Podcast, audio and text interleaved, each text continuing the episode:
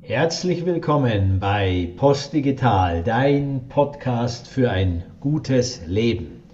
Und wir sind heute im dritten Teil zu unserem Thema Ganzheit.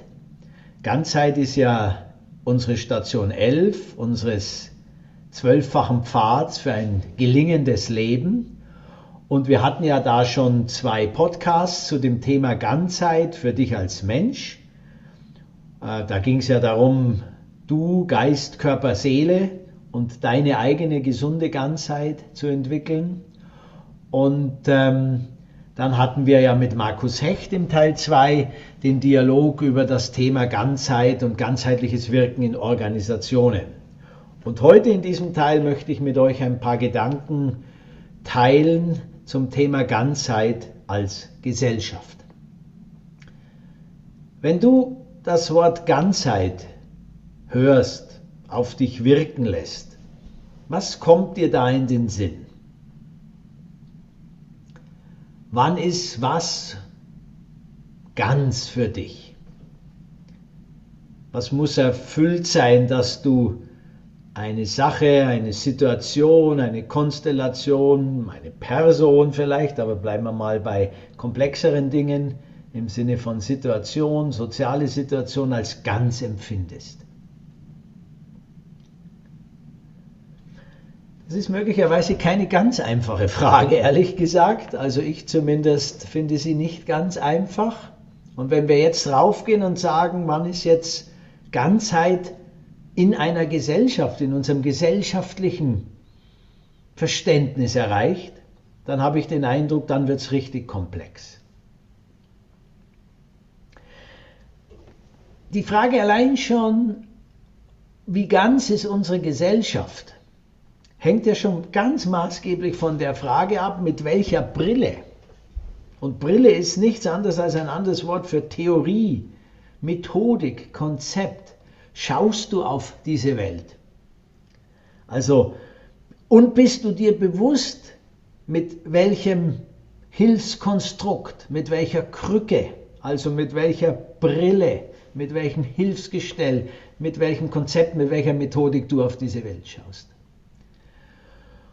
Und wenn ich heute mit meinen Brillen auf die Welt sehe, auf unsere Gesellschaft sehe, dann muss ich sagen, wenn wir von Ganzheit sprechen sollten, dann müssten für mich zumindest drei Kriterien erfüllt sein.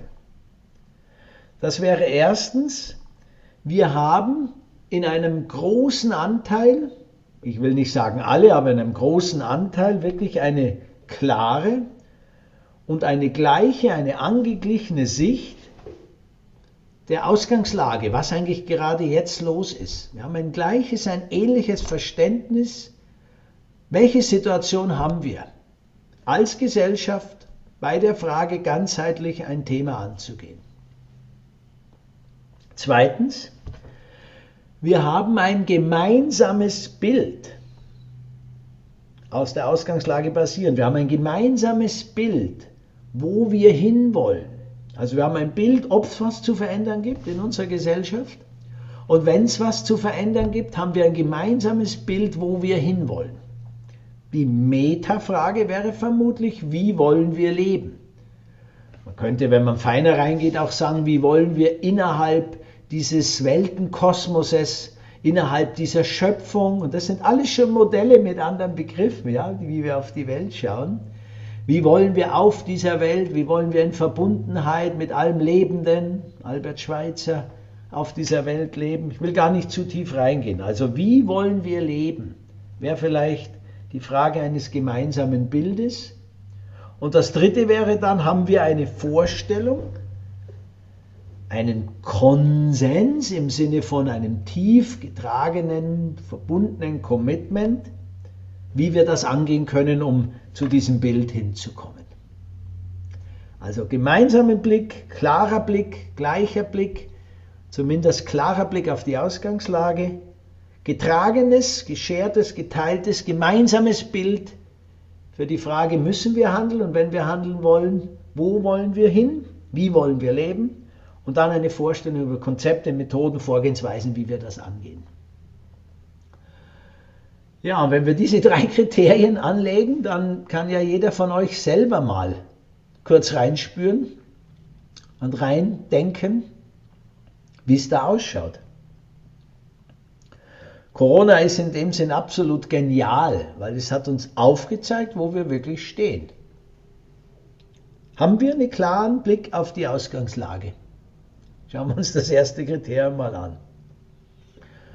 Meine Antwort ist nie und nimmer. Wir sind meilenweit auseinander. Und das hat sehr, sehr viel dann mit dem dritten Punkt auch zu tun. Oder dem dritten Punkt ist ja die Frage der gemeinsamen Vorgehensweise. Aber dahinter stecken ja Konzepte, Vorstellungen, Methodiken. Und die kommen beim ersten Punkt schon höchst relevant rein. Wenn ich heute auf die Weltgesellschaft, aber auch einfach auf die Gesellschaft in, im, im, im deutschsprachigen Raum meinetwegen blicke, dann ist meine Wahrnehmung, wir haben überhaupt keine Vorstellung über eine gemeinsame Ausgangslage. Wir befassen uns nicht mal mit der Frage. Die Frage ist irrelevant, sondern wir befassen uns vorrangig damit, zu versuchen, so in etwa weiterzuleben im Jahr Herbst 2021, wie wir es bis zum Februar 2020 getan haben. Und wir haben in diesem Bewusstseinseröffner, in diesem Bewusstseinsflash, Corona Break, sage ich mal, zwar einige Erfahrungen gemacht, aber wir teilen die bei weitem nicht im größeren Sinne gesellschaftlich auf allen Ebenen. Und wir sind bei weitem nicht auch nur annähernd daran, zu gucken, was ist wirklich alles los in dieser Welt, was ist wirklich alles sichtbar geworden und wie können wir einen Konsens finden, um letztendlich in eine nächste Entwicklungsstufe der Menschheit zu gehen, denn darum geht's.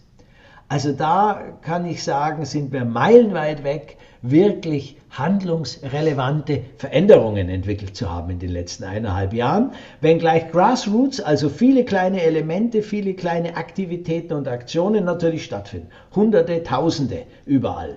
Und die sind sicherlich da als Energie, aber wir haben als Gesellschaft in ihrer größeren Wirkungsweise kaum ähm, noch Veränderungskraft, die wir sehen. Die kommt an mehreren Stellen und wird in den nächsten Jahren noch stark an bestehenden Systemen rütteln, aber sie ist nicht wirklich gezielt genutzt worden, weder in der großen Frage als Gesellschaft noch runtergebrochen in alle Funktionalbereiche der Gesellschaft, also wie wollen wir lernen, was muss Schule, Bildung bedeuten, wie soll unser Arbeitsleben gestaltet sein, bis hin zur Frage, müssen wir am Rechtsleben Dinge verändern, bis hin zur Frage, woran glauben wir und was können Institutionen wie eine Kirche leisten oder nicht mehr leisten? Welchen Ersatz brauchen wir für den Tod Gottes, wie es Nietzsche beschrieben hat? Und so weiter und so fort. Also Fragen über Fragen, die wir diskursiv eigentlich nicht wirklich als Gesellschaft in den Blick nehmen. So, wenn wir jetzt aber den Punkt der Ausgangslage nehmen, dann ist natürlich eine entscheidende Frage, ja, welche Brille, welches Hilfsmittel, welche Methodik, welches Konzept ist denn überhaupt ganzheitlich genug, um ganzheitlich draufzuschauen auf die Thematik? Und da kann ich jetzt in diesem Podcast wirklich nur Stichworte euch geben. Und da bitte ich euch wirklich, geht rein in die Themen, beziehungsweise sucht euch Leute, die euch das näher erklären können und kommt jederzeit auch auf uns, auf mich zu, dass wir hier tiefer reingehen. Denn ich glaube, es gibt schon ein paar Vorstellungen, Konzepte, Methodiken von der Welt, die in der heutigen Zeit, in der hochkomplexen, modernen Gesellschaft, in der wir leben, durchaus hilfreich, handlungsfähig, unterstützend und richtungsgebend sein können. Ich glaube, in der heutigen Zeit, wenn man eine ganzheitliche Brille haben will auf die Frage, wie, was heißt Ganzheit für uns als Gesellschaft, dann muss man sich mit Systemtheorie befassen. Niklas Luhmann als der Vertreter der soziologischen Systemtheorie. Luhmann hat beschrieben wie kein anderer in seinem Lebenswerk unsere Gesellschaft. Und ich komme gleich mit einem anderen Modell drauf, wie wir die nennen. Das ist die moderne, funktional differenzierte Gesellschaft. Luhmann hat sie als funktional differenzierte Gesellschaft beschrieben. Ganz vereinfacht gesagt, jetzt alle äh, Fachleute bitte ich hier in dem Fall gnädig mit mir umzugehen. Ganz vereinfacht gesagt, hat Luhmann gesagt, die moderne Gesellschaft tickt so, dass sie alle Bereiche in Unterbereiche gliedert, die nach einzelnen Funktionen, nach einzelnen Methodiken, nach einzelnen binären Codes nennt er, funktionieren und innerhalb dieser einzelnen Funktionen gibt es einen Eigenwert, der ist stabil und ein System kann nicht in ein anderes System reinregieren. Also praktisches Beispiel. Das Wirtschaftssystem operiert in der funktional differenzierten Gesellschaft und hat den gesellschaftlichen Auftrag, könnte man sagen, um Gewinn von Nichtgewinn zu unterscheiden, um Erfolg von Nichterfolg zu unterscheiden. Und die Funktionsweise des Wirtschaftssystems in dieser Logik, in diesem Modell ist, genau das zu generieren. Das Wirtschaftliche agiert in einer Wettbewerbslogik, in der wir heute an den meisten Stellen noch sind, von Luhmann beschrieben, Gewinn, nicht Gewinn, Erfolg, nicht Erfolg, Ertrag, Verlust. Das ist die Logik. Und innerhalb dieser Logik gibt es keine Ethik, innerhalb dieser Logik gibt es keinen äh, Blick auf externe Faktoren, innerhalb dieser Logik geht es nicht um Umweltziele, all das sind alles irrelevante Ziele des funktional differenzierten Systems Wirtschaft. Und darum hilft Wirtschaft auch nicht ernsthaft mit bei der Lösung dieser Probleme, sondern Wirtschaft in der Grundlogik bleiben, kann nur dort mithelfen, sobald es wieder um Gewinn, nicht Gewinn, Ertrag, nicht Ertrag etc. geht. Wenn ich also jetzt Ökologie und so weiter reinspeisen will in die Gesellschaft, muss das von einem ganz anderen System kommen. Von welchem System könnte das aber heute kommen? In der Logik könnte es theoretisch aus dem Politiksystem kommen.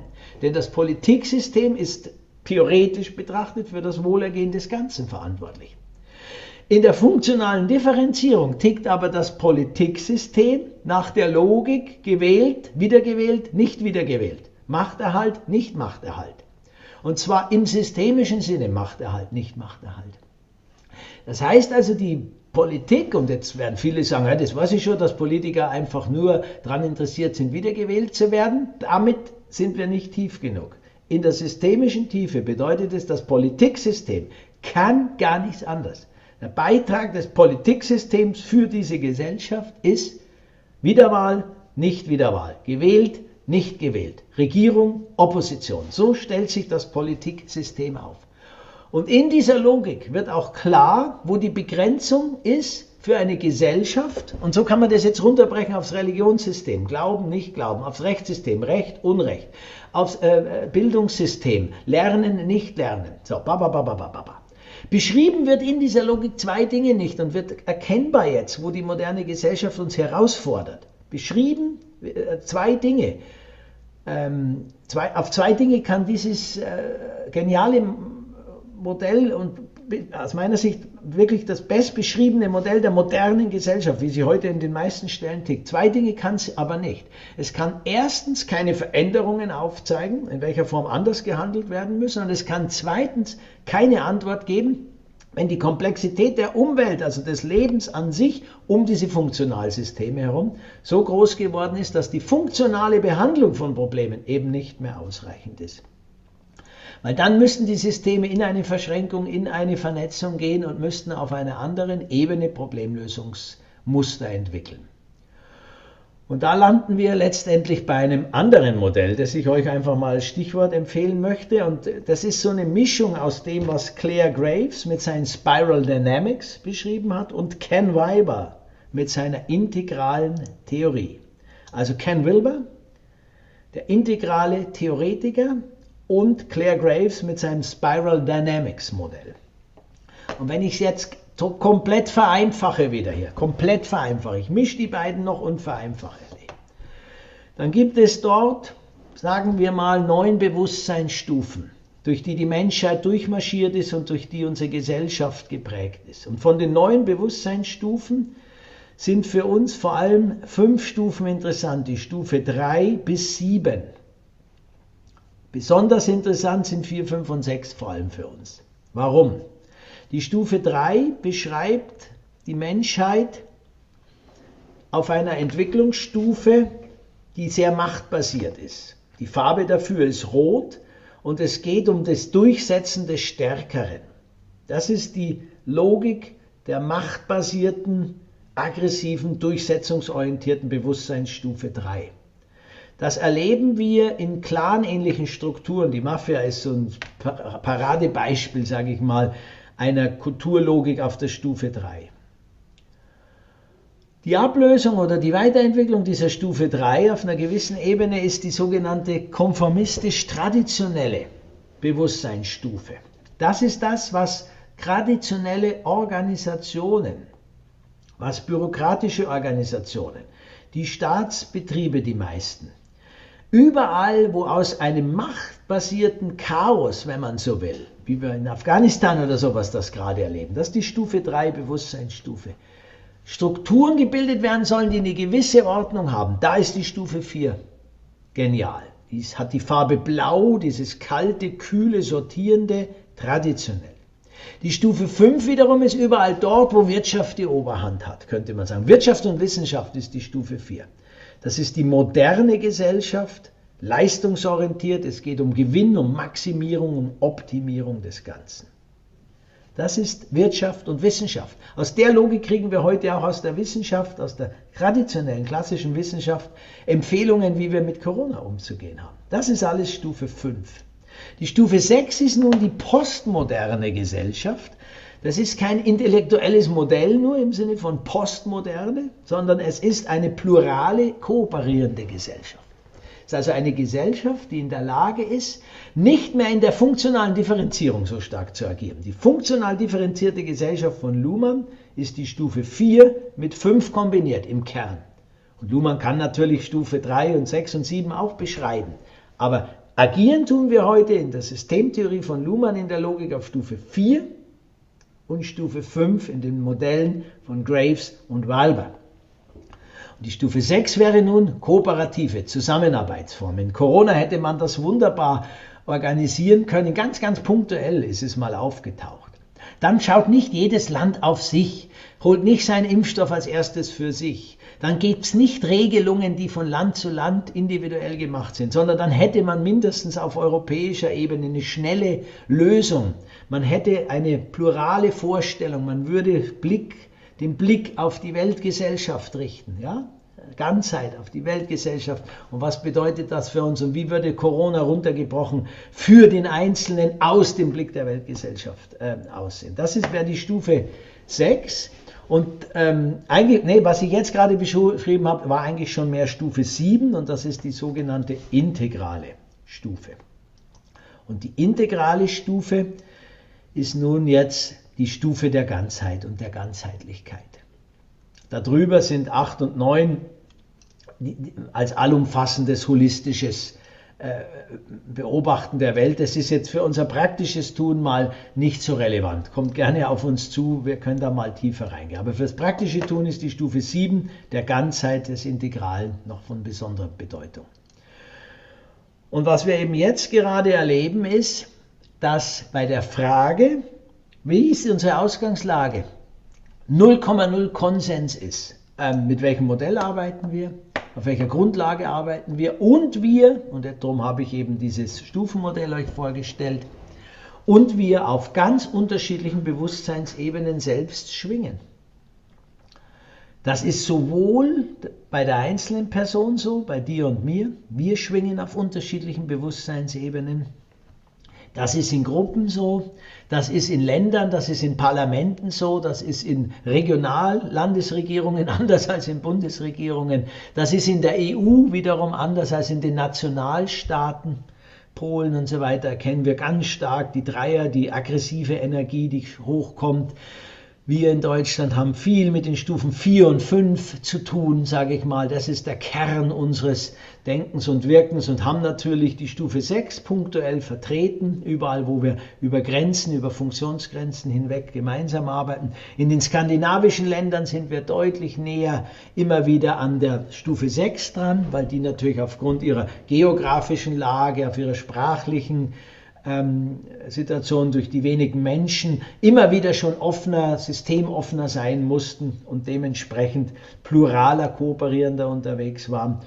Naja, und die integrale Sicht wäre die Sicht, die vielleicht drei Prozent der Menschheit punktuell im Moment abrufen können, wäre ein Blick wirklich, und jetzt komme ich eben zur Frage 2 äh, wieder zurück, das gemeinsame Bild, wo wir hinwollen, aus integraler Sicht würde das heißen oder heißt das, wirklich einen Prozess zu starten, wo wir miteinander einschwingen uns, wie wollen wir leben, was ist uns wichtig in unserem Leben, Wie leiten sich daraus die einzelnen Handlungsfelder ab, die es in dieser Welt zu tun gibt?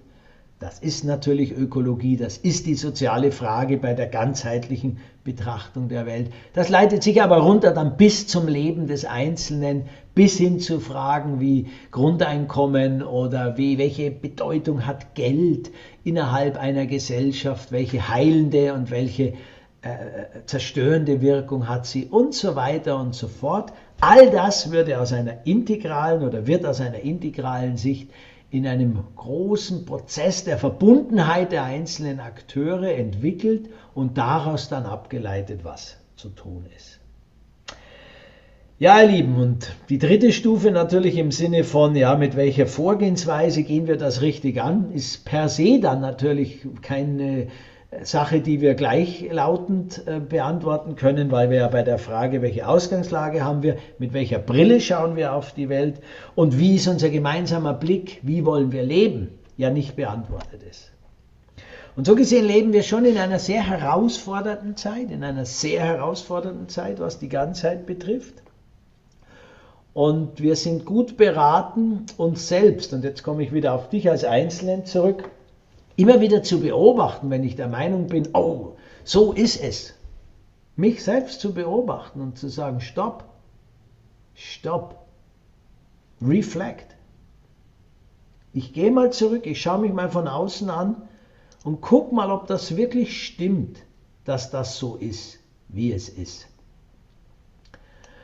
Und ich höre mir die Gegenmeinung auch mal an, die komplette Gegenmeinung. Ich habe das schon mal in einem anderen Podcast gesagt und trainiere mich damit ein bisschen darin, meine Reflexionsfähigkeit zu erweitern. Ich schaue mir Modelle an, die möglicherweise ganzheitlich sind. Luhmann, schwere Nummer, Claire Graves, Ken Wilber und wen ich noch unbedingt erwähnen will, ist schon Rudolf Steiner mit seiner Geisteswissenschaft, mit seiner Theorie der Freiheit und mit seiner sozialen Dreigliederung gedanklich, wenn man so will, entsprungen vor 100 Jahren, geistig entwickelt wahrscheinlich schon viel vorher. Steiner als Sehender, alles schwierige Begriffe, der die Welt, wenn man so will, doch in einer tiefen Klarheit durchschaut hat und der möglicherweise wirklich als einer der ersten und auch für uns, vor allem auch im westlichen Denken, am leichtesten verständlichen noch, bei aller Schwierigkeit, die äh, es hat, bei aller Mächtigkeit, die das Steiner Konzept auch hat,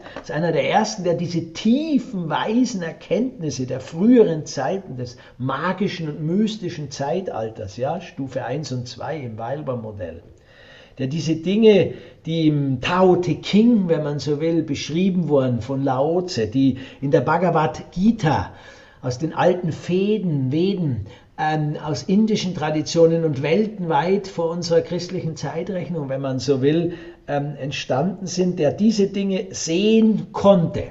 Der natürlich das äh, Mysterium von Golgatha, also wenn man so will, die, ähm, die Verwandlung des Jesus zum Christus am Kreuz und dann die Wiederkehr als Geist Gottwesen, ähm, Christusgeist, ähm, einordnen kann und wirklich auch einen wissenschaftlichen Blick auf diese mystischen und spirituellen und für uns Menschen erstmal geistlichen, nicht sehbaren Phänomene wirklich in eine gewisse Wissenschaft übersetzt hat und weiterhin von Menschen, die sich damit intensiv befassen, versucht es zu übersetzen. Ja, also mit Steiner wäre vielleicht schon noch mal eine Empfehlung, auch sich tief damit zu befassen und auch da kommt auf uns zu, wenn ihr wissen wollt, mit wem man da vielleicht tiefer reingehen kann und ähm, welche Ansprechpartner es in der heutigen Zeit erklären können. Und auch für dieses Metakonzept und alle Angehörigen dieser Richtung meine Bitte an uns alle, auch da immer wieder Stop. Relax. Atmen, durchatmen.